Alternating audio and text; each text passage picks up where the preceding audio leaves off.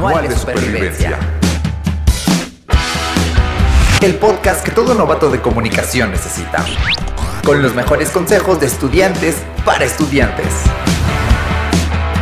¡Comenzamos!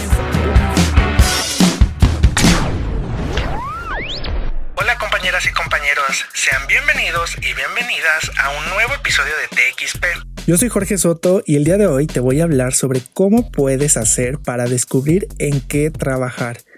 Quédate conmigo porque el día de hoy te voy a contar cuáles son esos pasos para llegar al trabajo de tus sueños.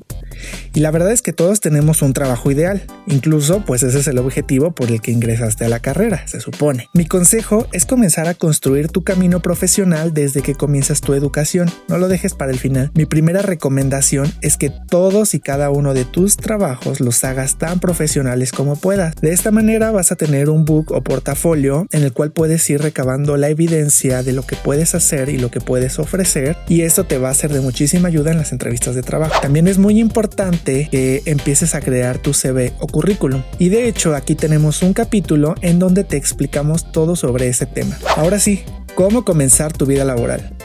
Yo sé que en un inicio da muchísimo miedo ser rechazado e incluso que no te tomen cuenta y también te da miedo que te acepten y después resulte que no tienes todos los conocimientos que se necesitaban. Pues no te preocupes, esto es un proceso, no se logra de la noche a la mañana y el chiste está en tocar puertas, intentar una y otra vez hasta encontrar una en donde te sientas cómodo e incluso te olvides de que estás trabajando. En la página de la FES hay un apartado que dice bolsa de trabajo. Ahí puedes encontrar una serie de empresas en donde tienes la posibilidad de trabajar. Pero recuerda que si apenas comienzas, lo mejor es buscar un becariado. Otra opción es seguir a arroba empleos. Ahí puedes ver muchísimas ofertas o propuestas de trabajo, pero recuerda que no tienes que aceptar un trabajo simplemente porque es lo que encuentras.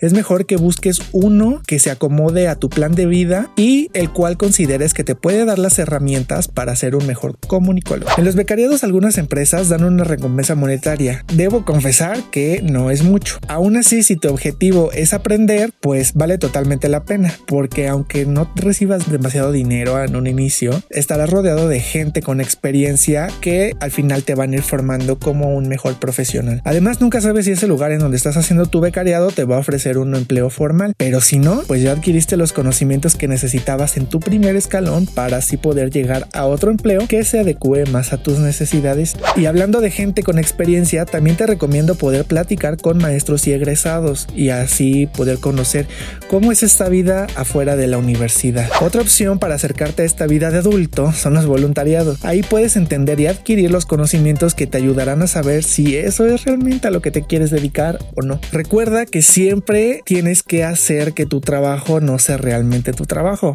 Y con esto me refiero a que te diviertas, lo disfrutes y sobre todo a que lo hagas con la pasión que te da la comunicación. Y sobre todo recuerda que siempre es bueno aprender.